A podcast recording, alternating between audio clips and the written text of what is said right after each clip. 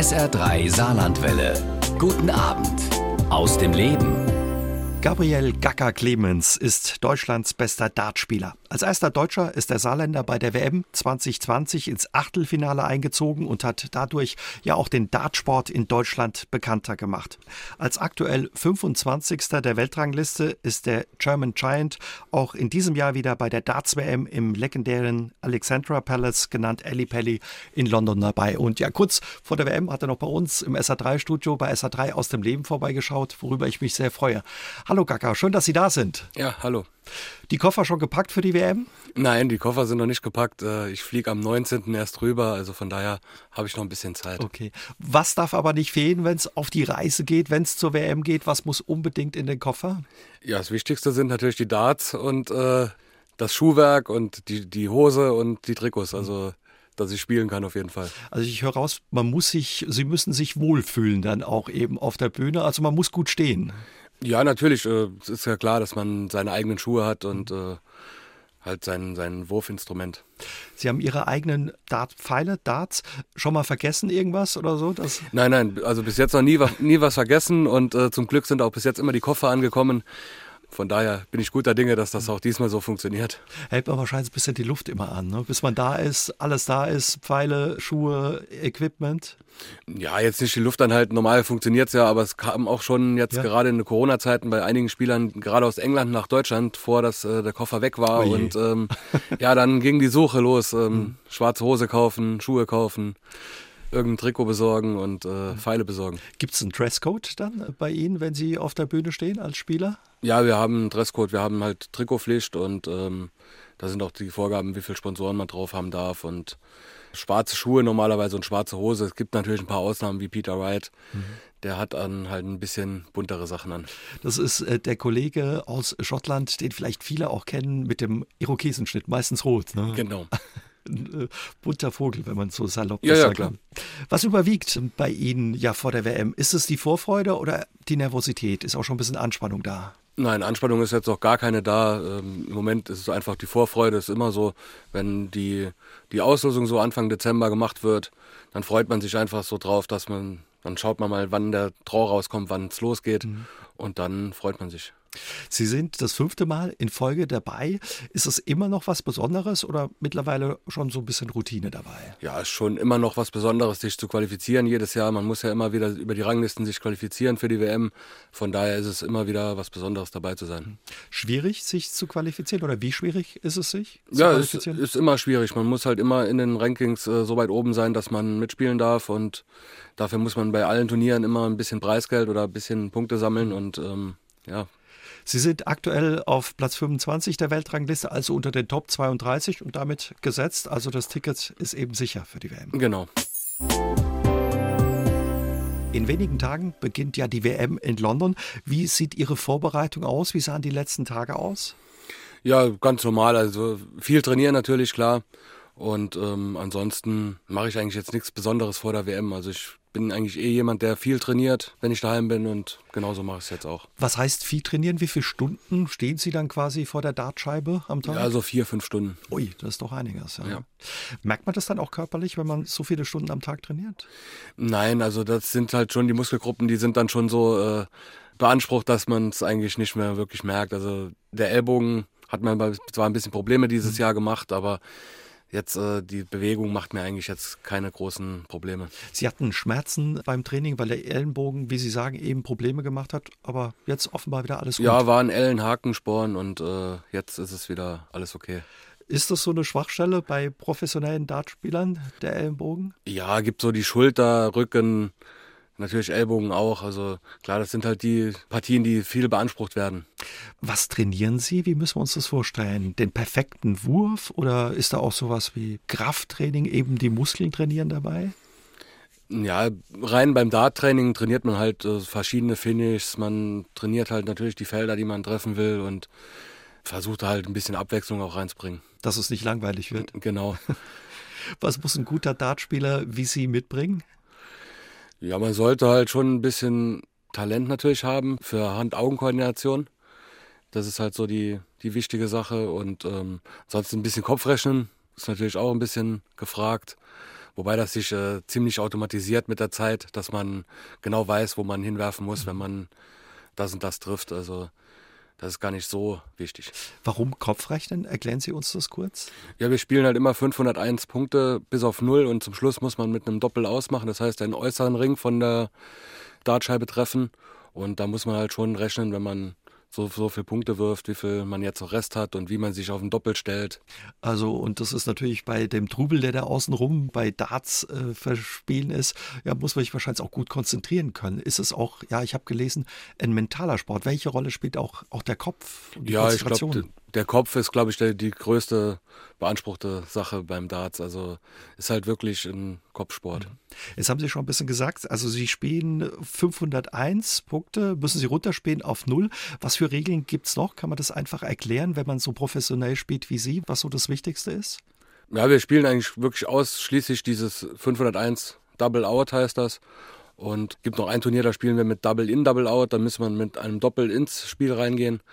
Aber ansonsten haben wir eigentlich standardmäßig dieses 501 Double Out. Und mit einem Doppel-In-Spiel reingehen heißt, man muss ein gewisses Feld zweimal treffen, oder? Nein, nur ein, äh, ein Doppel treffen. Der Doppel ist der äußere Ring von der, okay. von der Dartscheibe und den muss man dann zum Start von dem Leck, von dem Satz treffen. Leck ist das Spiel. Leck ist äh, einmal 501 auf Null. Wie wichtig ist auch ein gutes Auge? Sie stehen 2,37 Meter weg von Ihrer Scheibe, die einen Durchmesser hat von 34 Zentimeter. Glaube ich, dieses Bulleye, der Punkt in der Mitte der Scheibe hängt bei 1,73 Meter, wenn das richtig ist. Wie gut muss das Auge sein? Ich mit meiner Brille hätte wahrscheinlich Schwierigkeiten, oder? Nein, es gibt ja auch genug Brillenträger, die Dart spielen, aber natürlich sollte man schon, äh, wenn man nicht so gut sieht, eine Brille vielleicht benutzen. Ja. Also die Augen sind schon irgendwo natürlich wichtig. Und ruhige Hand ist auch wichtig. Ich habe in Videos über Sie gesehen, dass Sie immer den, den, Sie werfen mit der rechten Hand den kleinen Finger wegspreizen. Warum machen Sie das? Das weiß ich selbst nicht. Also seit ich den Dart in die Hand genommen habe, das erste Mal, äh, ist der Finger immer automatisch weggegangen und so ist es halt. Sieht elegant auf alle Fälle aus, ja. Ja, macht keinen Sinn, aber ist halt einfach so. Ich dachte schon, vielleicht ziehen Sie darüber oder so? Nein, gar nicht. Hat jeder so seine eigene Wurftechnik dann auch? Ja, definitiv. Jeder hat seinen komplett eigenen Wurf. Jeder hält den Dart anders in der Hand. Jeder, es gibt Leute, die haben drei Finger, vier Finger am Dart. Also da gibt es ganz viele Unterschiede. Die sind ja ganz leicht, diese Pfeile, die Sie benutzen. Ne? Was hat da nur ein paar Gramm? Oder? Ja, 23 Gramm 23. haben meine. Es gibt natürlich welche, die spielen mit leichteren Darts. Also so der normale Standard ist so zwischen 20 und 26 Gramm. Sie haben schon gesagt, die müssen mit eben auch auf die Reise zur WM. Hat man da zur Sicherheit einen Satz irgendwie im Handgepäck? Nein, das geht halt nicht im Handgepäck. Äh, darf man die Darts nicht transportieren, das als Waffen zählt und äh, so müssen die immer in den normalen Koffer rein mein Glück ist, ich habe einen englischen Darthersteller als Sponsor, der meine Darts herstellt. Also wenn wir jetzt nach London die Pfeile verloren gehen würden, hätte ich schneller Satz. Viele verbinden ja mit Dart Kneipe. Ärgert Sie das, wenn man Ihren Sport ja mit Kneipensport verbindet? Nein, was heißt ärgern? Also ich glaube, äh, die meisten haben auch in der Kneipe angefangen. Ich habe selbst auch in der Kneipe angefangen, Dart zu spielen. Aber ja, mittlerweile ist es dann doch eher ein Sport geworden, wie man auch, glaube ich, mittlerweile dann im Fernsehen sieht. Es wird alles professioneller. Ja, ist, glaube ich, definitiv ein Sport. Ich habe irgendwo gelesen in der Vorbereitung, wo es heißt, man bekommt ja den Sport aus der Kneipe, aber nicht umgekehrt. Ne? Also gehört irgendwie auch ein bisschen offenbar dazu, dann die Kneipe. Ja, natürlich. Es sind ja auch viele Zuschauer, die selbst Dart spielen und äh, die meisten liegen jetzt zum Beispiel hier im Saarland, die EDAT liegen oder die Stilart liegen, die sind halt meistens in Kneipen, werden die gespielt. Mhm. Und ähm, ja, deswegen da, gehört das auch irgendwo alles dazu. Trotz alledem, wie unterscheidet sich ja klar die WM dann auch von dem Dartspiel in der Kneipe? Ja, stehen halt dreieinhalbtausend Leute hinter einem und äh, schreien und singen und ja. äh, tanzen und feiern, ja. Ja, es ist eine besondere Stimmung offenbar eben in der Ellie Pelli, wo sie eben die WM spielen. Da unterhalten wir uns später noch ein bisschen intensiver drüber. Wie läuft so eine Partie ab? Können Sie uns das erklären bei der WM? Also es geht, glaube ich, relativ schnell oder es geht direkt beim ersten Spiel in die Vollen. Anders wie beim Fußball in der Vorrunde bei der WM gibt es bei Ihnen gleich ein K.O.-Spiel, wenn das richtig ist. Ja, bei der WM ist es so, verlieren, heimfahren. Heimfahren, Also okay. ja, ist wirklich so. Also wir haben direkt K.O., wir sind 96 Spieler bei der WM. 32 davon sind gesetzt, so wie ich auch. Die besten 32 der Welt sind gesetzt für die zweite Runde und dann spielen die anderen 64 spielen die erste Runde gegeneinander und dann hat man wieder 64 in der zweiten Runde und dann geht der Turnierbaum ganz normal bis zum Finale. Und Wie viele Spiele sind es bis zum Finale, bis zum WM-Titel? habe ich mir noch nie durchgerechnet, aber müssten dann, äh, für mich müsste es dann zweite Runde, dritte Runde, Achtelfinale, Viertelfinale, Halbfinale, müssten dann sechs sein. Sechs. Wächst da der Druck auch, wenn man weiß, also wenn ich das Spiel ja in den Sand setze, was, das kann ich wieder heimfahren. Ja, natürlich ist da Druck dabei. Klar, wenn man äh, weiß, dass man nur eine Chance hat. Und äh, die WM ist halt unser größtes Turnier und dann hat man auch nur einmal diese Chance bei dem größten Turnier. Dann ist natürlich auch Druck dabei. Wie sieht so ein WM-Tag aus? Wann geht's los? Wie, wie läuft er ab? Ja, es kommt halt immer drauf an, wann man spielt. Ich spiele jetzt zum Beispiel am 21. abends um 8, so ungefähr deutscher okay. Zeit. Und ähm, werde dann, ähm, denke ich mal so um, ist ja dann englische Zeit um 7, werde ich so irgendwie um 3 Uhr in Richtung Ellipelli fahren. Bin dann so um halb vier da und habe dann mit Sicherheit noch ein, zwei Interviews. Das gehört halt auch bei uns mhm. einfach dazu. Und dann habe ich so drei Stunden Zeit für mich äh, vorzubereiten. Haben Sie Rituale oder solche Dinge, wo Sie sagen, das muss ich machen, damit ich gut reinkomme? Man sieht ja manchmal bei Fußballspielern, die treten mit einem bestimmten Fuß auf das Spielfeld. Haben Sie sowas? Nee, gar nicht. Also ich habe halt so diesen Rhythmus mit den drei Stunden vorm Spiel immer, dass ich dann anfange, mich warm zu spielen. Aber ansonsten jetzt nicht viele Rituale. Sie haben in der Vergangenheit äh, mal erzählt, Sie müssen Ihr Spiel spielen damit sie erfolgreich sind. Und dann können sie auch eben bei der WM in Ellipelli jeden schlagen. Was heißt das, ihr Spiel spielen? Ja, halt mein, mein bestes Spielen und äh, das, was ich halt spielen kann, was ich halt auch im Training oft spiele. Und äh, das Problem ist halt immer, das vom Training auch auf die Bühne zu bekommen. Das ist halt grundverschieden. Aber ja, da, da arbeite ich halt jeden Tag dran und werde es versuchen, irgendwann auch zu schaffen. Sie stehen da ja zu zweit auf der Bühne, man läuft immer wieder aneinander vorbei, äh, je nachdem, wer wirft. Spielt Psychologie, Psychotricks auch ein bisschen eine Rolle, wie man den Gegner anguckt, die Gegnerin oder? Ja, also angucken tut man sich eigentlich fast gar nicht. Natürlich, man, man sieht es ja dann öfters, äh, wenn man mal ein Leck ausmacht, dass dann äh, man sich aufplustert oder wie man das auch immer nennen will. Und ja, natürlich gibt es auch Spieler, die ein bisschen mit äh, Psychologie, mit gerade das Spiel dann ein bisschen langsamer machen oder halt so ein bisschen Psychotricks gibt es natürlich auch, klar. Versuchen, einen nervös zu machen oder? Ja, einfach auch aus seiner Wohlfühlzone rauszubekommen konnte auch schon mal passieren in der Vergangenheit, dass sie Weihnachten ja im Hotel verbracht haben, weil die WM eben gespielt wird ab ja, Ende Dezember bis ins neue Jahr. Wie sieht es dieses Jahr aus? Auch Weihnachten im Hotel oder? Nein, definitiv nicht. Also der Rückflug ist schon gebucht für den 22. Egal äh, wie mein Spiel ausgeht. Wenn ich gewinnen sollte, wovon ich ja ausgehe und auch hoffe, würde ich am 25. oder 26. einfach wieder hochfliegen. Ich würde dann am 27. wieder spielen. Und äh, die Verbindungen nach London sind halt einfach gut. Da flie fliegen von Luxemburg, von allen Flughäfen, Frankfurt, egal wo, wo fliegen so oft Flüge nach äh, London, dass das wirklich kein Problem wäre. Und die letzten zwei Jahre war ich ja in Quarantäne im Hotel an Weihnachten, zum Glück mit meiner Freundin zwar, aber man ist auch froh, wenn man mal die Familie wieder sieht an Weihnachten. Also freuen Sie sich auf Weihnachten zu Hause. Bringt Sie das dann nicht raus aus dem Rhythmus oder? Nein, das ist ja dann auch was Schönes, gerade wenn man dann die letzten zwei Jahre sieht, wo man im Hotel verbracht hat, wo wirklich nicht schön war, weil man sich irgendwas äh, von einem Lieferservice bestellt hat und dann einfach da auf dem Zimmer gegessen hat. Also das war jetzt wirklich nichts Schönes und dann ist man einfach froh, wenn man bei der Familie mal wieder ist. Klar, und Sie ein bisschen verwöhnt werden. Was gibt's bei Familie Clemens am Weihnachten, wissen Sie schon? Nein, das macht meine Mutter dann. Lassen Sie sich Wird irgendwas Gutes geben. Davon kann man ausgehen, äh, wenn Mütter kochen. Reisen Sie alleine? Sie haben schon gesagt, in vergangenen Jahren war Ihre Freundin dabei. Kommt sonst jemand mit, Trainer? Oder haben Sie irgendwie einen Stab dabei, der Sie unterstützt? Oder? Nein, ich fliege wieder mit meiner Freundin und äh, ja, das äh, reicht auch. Da habe ich ja meine Unterstützung dabei. Und ansonsten, ich bin jetzt auch kein Freund davon, da fünf, sechs Leute mitzuholen oder so. Also, ja. Wieso findet das Turnier, die WM im Darts, überhaupt an Weihnachten statt? Das weiß ich ehrlich gesagt auch nicht, aber der Termin ist ja eigentlich gut gewählt. Viele Leute sind daheim, haben Urlaub in der Zeit und äh, ich glaube, so sind auch viele dann beim Durchsetzen durch die Fernsehsender mal irgendwann bei Darts gelandet und schauen es jetzt auch wirklich dann regelmäßig. Wird ja auch äh, Fußball gespielt am 26. Ne, in England. Also die, die Engländer sind ja eh sportverrückt und ja. haben da wahrscheinlich Zeit. Ne? Ähm, wir haben jetzt ein paar Mal gesagt, Dart und Darts. Gibt es einen Unterschied? Ist was falsch, was richtig oder kann man beides sagen? Ich glaube, da kann man beides sagen. Ich glaube, ich sage auch mal Dart und mal Darts. Also von daher ich glaube, das ist nicht so wichtig. Wie überbrücken Sie dann die Zeit im Hotel, wenn Sie auch lange warten müssen? Wird da schon mal trainiert auch? Oder? Ja, im Hotel, das ist dann ein Spielerhotel in England, äh, dann ist halt klar, da gibt es dann einen Practice-Raum unten, wo ein paar Boards sind und da können wir dann auch jederzeit hin trainieren gehen. Alexandra Palace, der weltberühmte Ali Pelli in London, ist für Dartspieler die große Bühne. Kann man sagen, ist sowas wie das Maracanã-Stadion in Rio für Fußballer?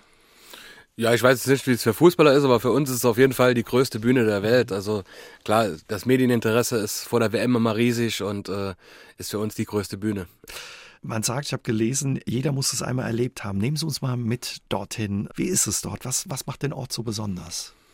Ja, ist halt wirklich eine, ein altehrwürdiges Gebäude. Man fährt von unten von so, so einem Berg hoch. Also das Gebäude liegt auch oben auf dem Berg und dann fängt schon an zu kribbeln. Dann sieht man das alte Gebäude und ja, innen drin ist es dann halt, äh, sind dreieinhalbtausend Menschen. Ist ein kleiner Raum, muss man sagen. Also es wirkt im Fernsehen viel größer, als es wirklich ist aber ist total laut da drin und äh, die Stimmung ist halt wirklich fantastisch.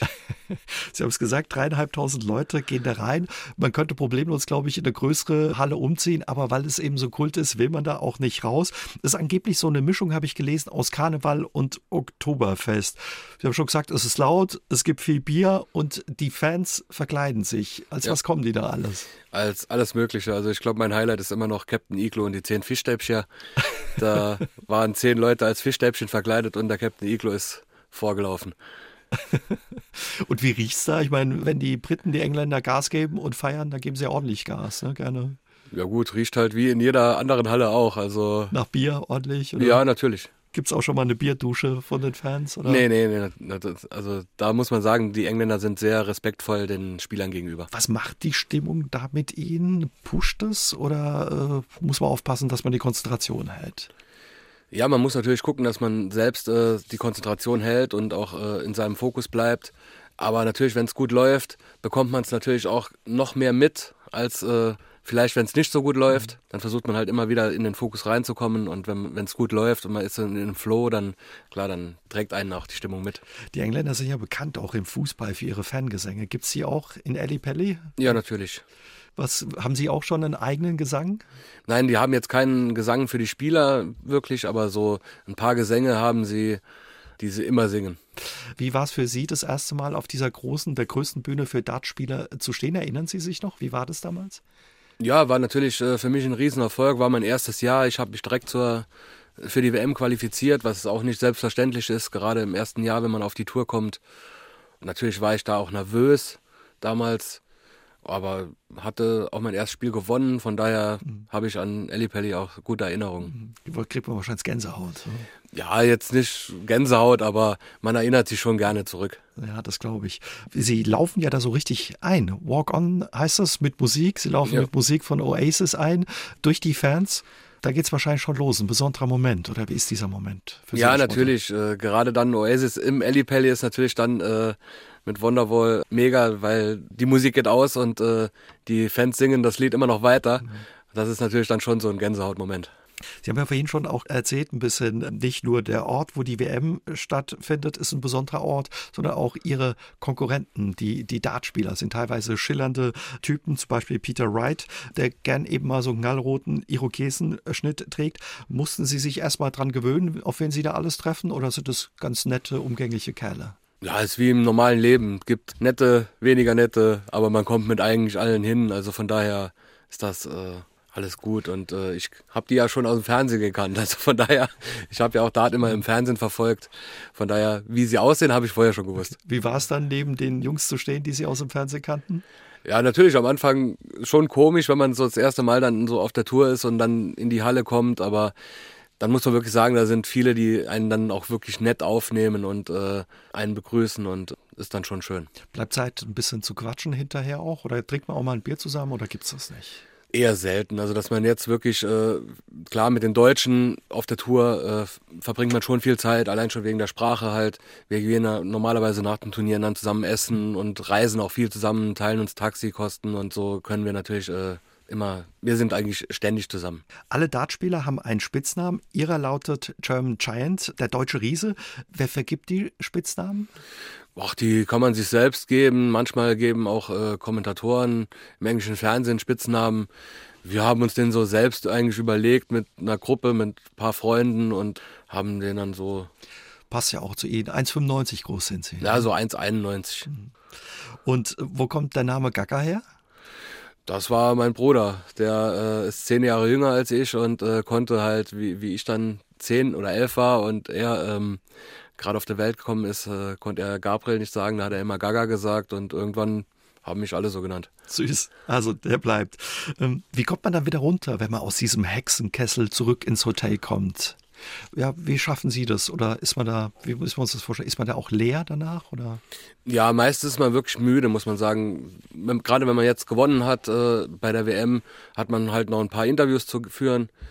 Dann braucht man da auch noch eine Stunde und dann fährt man mit dem Shuttle wieder ins Hotel und dann ist man eigentlich auch wirklich platt, weil auch wenn es nicht so aussieht, es ist halt durch die Anstrengung oder den, durch die ganze Konzentration ist halt wirklich anstrengend da zu spielen. Jetzt nicht von, von den drei Metern, die wir immer hin und her laufen, das ist jetzt äh, nicht anstrengend, aber im Kopf ist man schon müde. Gehen Sie das Spiel dann nochmal durch, wenn Sie dann im Hotelzimmer im Bett liegen oder wenn es rum ist, ist rum? Nee, wenn es rum ist, ist rum. Also ich gucke mir eigentlich auch nie Spiele von, von mir selbst an. Also ich bin da abgehakt und aufs nächste konzentrieren. Großbritannien ist das Heimatland Ihres Sports, des Dartsports, aber auch in den Niederlanden gibt es viele gute Spieler. Womit hängt das zusammen? Womit das genau zusammenhängt, äh, weiß ich nicht, warum gerade Holland äh, da so auf dem Zug aufgesprungen ist, aber Holland hat eine sehr gute Jugendarbeit, muss man sagen. Also sehr, sehr viele Junge, die danach kommen. Und England sowieso, da ist die Dartkultur, das Dart wirklich ein Volkssport. Mhm. Jeder spielt im Pub äh, Dart. Und da gibt es auch wirklich viele in den Pubs, die richtig gut spielen, die niemand kennt. Wenn man da dann so hingeht und äh, mal ein Spiel gegen die macht, da hat man keine Chance. Also Kann schon passieren. Gibt es wirklich gute Leute. Dass sie einem abziehen dann, ja. oder? Wie ist es in Deutschland mittlerweile um den Sport gestellt? Ja, wird natürlich auch immer besser. Dadurch, dass auch die Medien immer mehr berichten, kommen auch immer mehr Junge zum, zum Sport. Natürlich, die Jugendarbeit hängt noch so ein bisschen in den Kinderstiefeln, aber auch da machen die Verbände natürlich jetzt immer mehr für die Jugend und äh, das ist auch gut so, dass immer mehr Jugend gefördert wird und immer mehr Leute Dart spielen. Ja. Was glauben Sie, wo wird die Reise hingehen? Ja, da kann noch viel passieren. Ich glaube, äh, Dart ist immer noch eine Sportart, die immer noch wachsen kann. Man sieht es ja auch bei der PDC, äh, jetzt werden noch neue Märkte erschlossen. Man spielt in Amerika, man spielt in Asien. Also man versucht immer noch zu wachsen. Wie sind Sie zum Dartspielen gekommen? Wann war so die erste Begegnung für Sie? Ja, so, so mit 18 bin ich das erste Mal dann so in der Kneipe mit einem Dartverein in, in Honsrad äh, in Verbindung gekommen und habe dann einfach da so ein bisschen mitgespielt und so hat es dann angefangen. Was fasziniert Sie oder was hat Sie fasziniert an dem Sport? Ja, man, man kann halt einfach mit schnellen Mitteln Dart spielen. Also man braucht jetzt keinen großen finanziellen Aufwand für Dart zu spielen. Eine Scheibe kostet nicht die Welt oder die Pfeile sind jetzt auch nicht so teuer und halten auch ewig. Also von daher ist es ein kostengünstiger. Sport und man misst sich halt so mit, mit Freunden oder mit Gegnern halt auch. Das ist halt immer so, dieses Eins gegen Eins ist halt auch immer schön und macht einfach Spaß. Wissen Sie noch, wo das war in Honsrad, wo Sie quasi so die ersten äh, Würfe gemacht haben? Ja, die Kneipe gibt es aber nicht mehr. Also die, klar weiß ich noch, wo das war. Was war das damals? Stiffelgas hat die gehießen. Stiffelgas. Ja. Der Treffpunkt damals in Ihrer Jugend? Oder? Nein, äh, in der Jugend bin ich nicht in die Kneipe gegangen, aber mit 18 dann ist man halt mal in die Kneipe und äh, ja, war dann halt so, dass da auch ein Verein ansässig war und habe ich dann so ein bisschen mitgespielt. Am Anfang, in den ersten Jahren, wo Sie dann eben auch schon unterwegs waren in Europa, haben Sie drei Tage in der Woche noch einen ganz normalen Job gemacht. Sie sind gelernter Schlosser und waren damals noch Industriemechaniker beim Entsorgungsverband Zahlen der Kläranlage in Völkling. Wie haben Sie das unter einen Hut gebracht? Ja, das Dartspiel und den Job. Ja, zuerst habe ich mal versucht, äh, ganz normal arbeiten zu gehen und da zu spielen. Das ging dann so irgendwie acht Wochen, dann war kein Urlaub mehr da. Ja, und dann habe ich äh, halt gefragt, ob ich drei Tage die Woche gehen kann, also sprich Dienstag, Mittwoch, Donnerstag. Das ging dann auch und das habe ich dann, glaube ich, ein Jahr lang gemacht oder so. Aber dann kam halt auch die PDC, hat immer mehr Turniere auch in die Woche gelegt und dann ging das halt auch wieder nicht. Dann musste ich halt immer wieder Urlaub nehmen und hatte dann irgendwann auch gar keine Freizeit mehr. Also entweder war ich unterwegs oder war auf der Arbeit und teilweise dann auch montags heimgeflogen und dienstags morgen direkt wieder auf die Arbeit. Da war dann auch gar keine Regeneration mehr da. Von daher habe ich dann irgendwann nach der Freistellung gefragt und der EVS hat mir die dann auch direkt gegeben und so konnte ich dann mich komplett auf Dart konzentrieren. Wie wichtig war das, dass Ihr Arbeitgeber damals eben auch so offen war und gesagt hat, du, wir unterstützen dich da dabei und gucken, dass du deinen Weg gehen kannst? Ja, das ist natürlich wichtig, das im Hintergedanken zu haben, dass man jederzeit wieder zurück in den Beruf kann. Wenn es nicht funktioniert, ist natürlich schon, äh, schon gut für den Kopf. Leider bin ich jetzt nicht mehr freigestellt, aber es war drei Jahre, die ich freigestellt wurde vom EVS, was mit Sicherheit nicht normal ist bei einer Firma, dass sowas gemacht wird. Da bin ich auch sehr dankbar. Leider ging es jetzt nicht mehr weiter, weil sonst hätten sie meinen Ersatz, den sie eingestellt haben für mich, hätten sie nicht äh, übernehmen können und deswegen haben wir das jetzt auch dann. So. Aber ich höre raus, es war eine Sicherheit, die Sie Natürlich. eben auch hatten.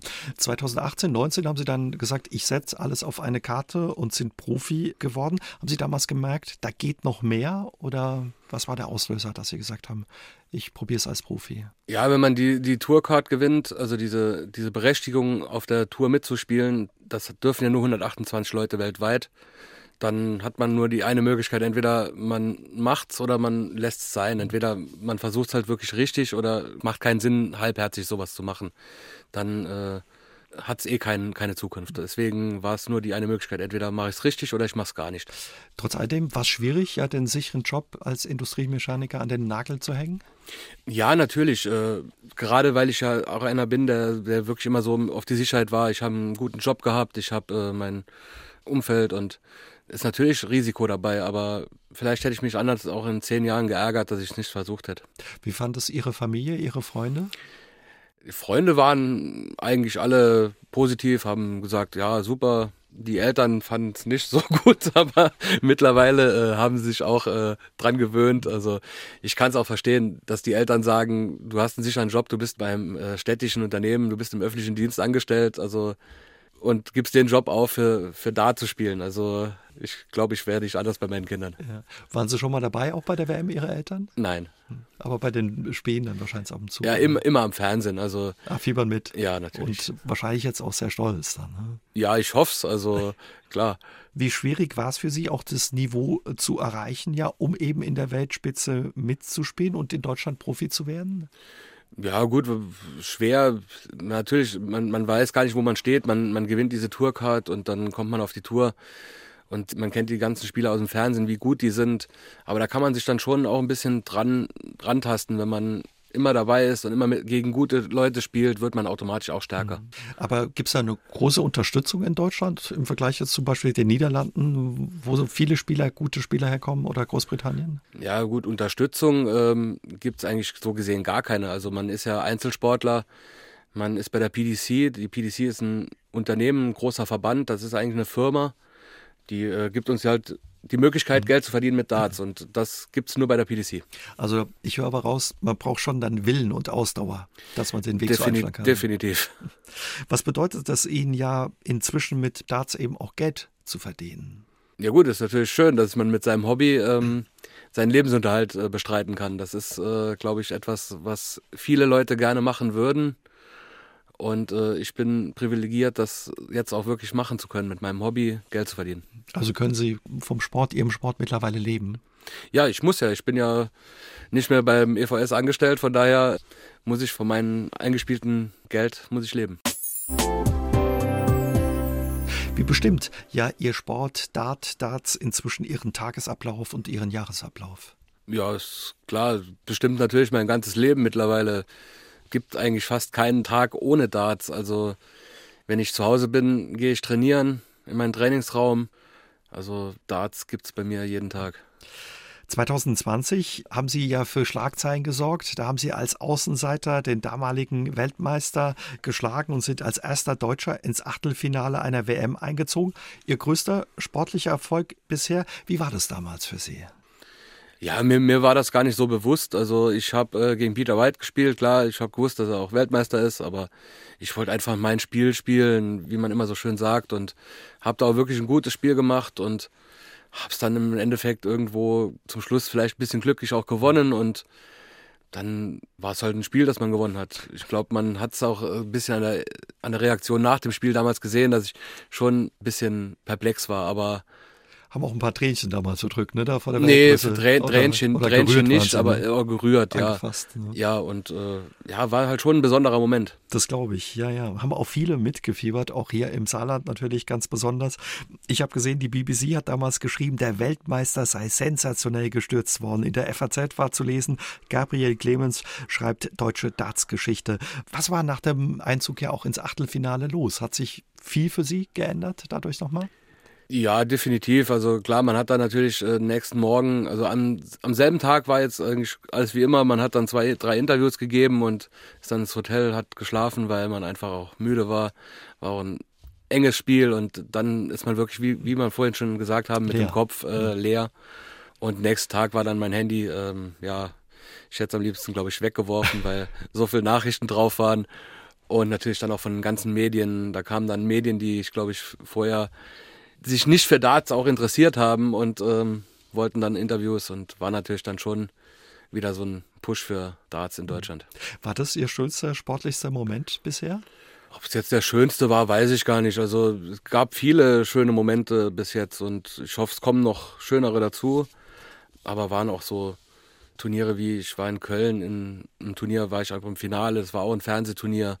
World Series of Darts war das damals äh, in Köln war auch ein schönes äh, Erlebnis. Da habe ich gegen Peter White übrigens verloren im Finale. Okay. Also man sieht sich immer wieder. Sie haben schon gesagt, mittlerweile gucken auch viele eben ihren Sport im Fernsehen. Man sieht sie auch regelmäßig im Fernsehen.